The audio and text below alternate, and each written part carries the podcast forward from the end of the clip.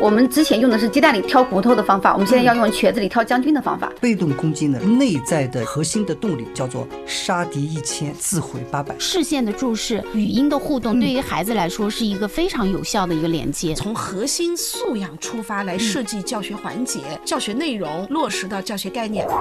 辣妈派派观点，辣妈派的直播间。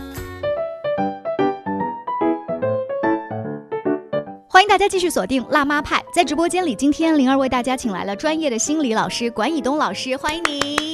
好，各位朋友，大家好。管老师平时的工作呢，是要面对很多的中学生，然后呢，给他们做一些呃心理课程啊，做一些个案的疏导啊，包括还给家长啊去做一些调整啊，还有一些大的讲座这样哈。管老师身边的一位好朋友说，哎，最近儿子考得不错，共享晚餐是吗？我觉得这是一个很好的事儿啊。怎么我觉得您来的时候好像嗯，脑袋上打了好多问号呀？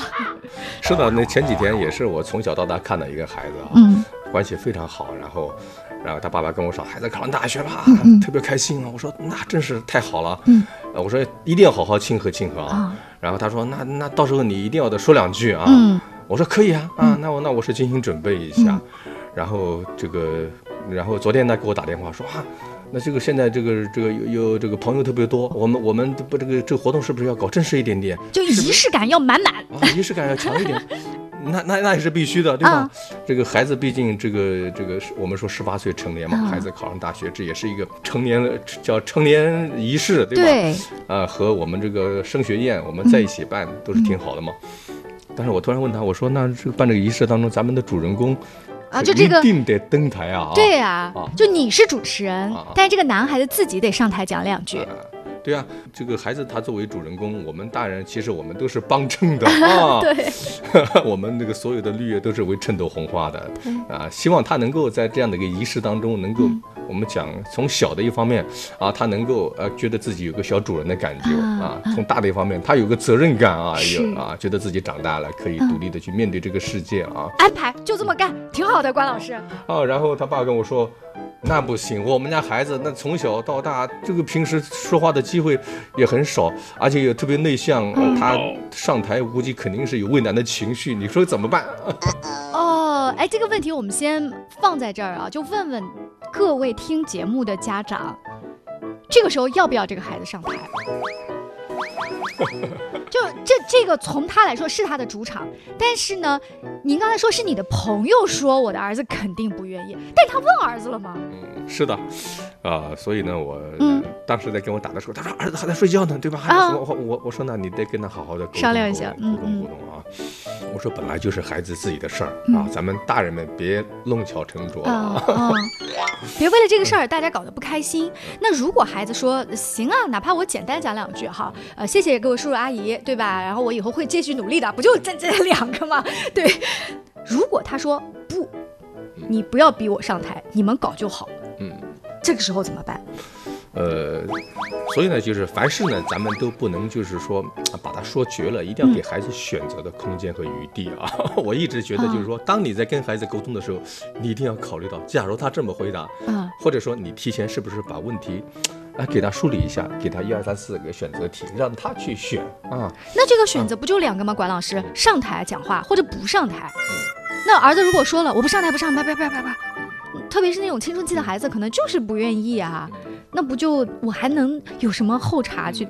我在想啊，就让孩子去接纳了孩子，呃，去接纳了父母来举办这样的一个升学宴的仪式。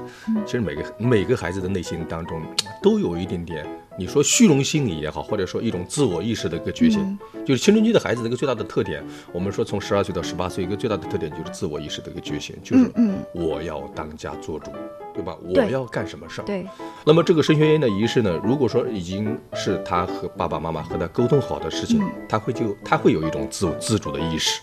那么在这个自主意识过程当中，可能他会面临一个挑战，说，呃，这件事情我以前没有当着这么多人的面去公开讲话，啊，他可能是不是对这个问题、对这个事情本身啊反感啊，或者说对这个事情本身有有内心的一种嗯嗯，排斥啊排斥性，而是对上台讲话这件事情内心有一点点胆怯，或者是有一点点哦不自信的一种想法。嗯嗯嗯所以当时我就跟他爸在一起沟通的过程当中，那嗯我说那咱们能不能制定一个啊两三个方案。嗯第一个方案跟孩子沟通的过程当中，比方说第一种。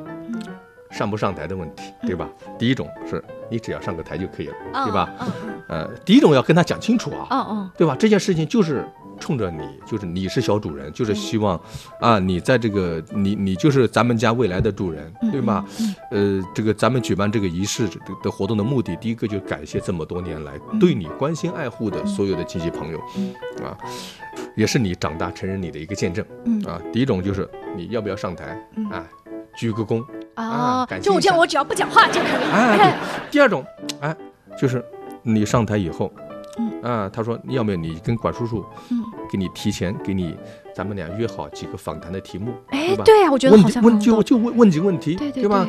嗯，就是比方说，你觉得自己从小到大最想感谢的、嗯，感谢的人是谁？让他心里知道大概我要讲什么。啊，对，对，嗯，或者说你在觉得回顾自己三年高中生活当中，你最难忘的事情是什么？是是啊，或者对你对你影响比较大的人是什么？对啊，另外一个作为一个呃大哥哥，嗯对吧？你现在考上大学了，你给我你给为下面的小弟弟小妹妹你都树立了榜样、嗯嗯表率，你有没有什么学习的秘诀想要对他们进行分享的和交流的？对啊对，啊，或者第四点，你马上上大学了啊，你有没有什么或者是有什么想法？嗯啊，需要跟他沟通啊，一二三四就是把这个问题简单化，或者说把这个问题，嗯呃，让他感觉到轻松愉快的方式去接受。对比你直接跟儿子说，你上台讲两句。嗯啊，讲什么呀？讲两句，我不知道要讲什么呀，要简单一点。啊，对所以当时我同学跟我讲了，嗯内心有非常的惊羡，说，哎呦，我跟你说。我在我在那个什么，呃，在抖音上看到一家孩子嗯考上大学以后自己主持、自己讲话，我羡慕的不得了，恨不得那个孩子就是我家孩子。就好像呃管老师之前跟我们聊性格的这个，就父母总是希望孩子更加完美一些哈。呃，您刚才讲那种情况，其实是已经预设这个孩子不错，按照您的这个问题的结构也算上台了，对不对？只是一问一答，他不用自己去想那个语言的逻辑，你帮他在做托底。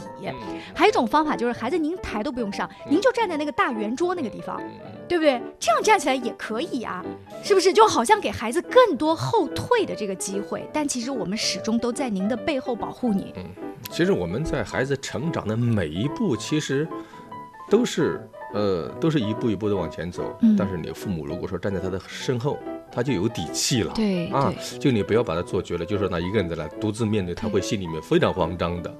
呃，想到这个啊，我还想到了一个呃例子，是现在的孩子他可能更喜欢打游戏也好，更喜欢看一些视频网站啊，怎么样？就是你用他的方式来包装他的这个环节。就为什么我们一定要上台接受主持人管老师您的采访呢？我可不可以说给我这个五分钟，我带大家来看一个视频，或者我带大家来看几张照片？这几张照片其实就是对我这高中三年影响最大的。可能这一张，比如说是我们全家出去旅行的，是让我很难忘。可能那一张是我某一个假期我考好了，我打了一个游戏那个截图或者怎么样，然后孩子觉得对我在分享我自己。他是不是压力就会小很多？甚至说我现在分享一个《雇佣者》这首歌哈、等等，然后孩子讲，哎，那还蛮好玩的，像一点我的主场。是的，就是我们说，嗯，跟孩子在一起相处，尊重是最重要的一个前提和条件，嗯对吧？就是说，不是说我要你做，而是你想要做。对，如果说在听节目的各位家长，就您的孩子刚好也要举办这样子的庆功宴也好、谢师宴也好，您都希望孩子站起来这个时候去讲一些你设定好的话，他如果不按套路出牌，接纳就好。对，这是他的主场。谢谢管老师。This is Mommy Talk 辣妈派。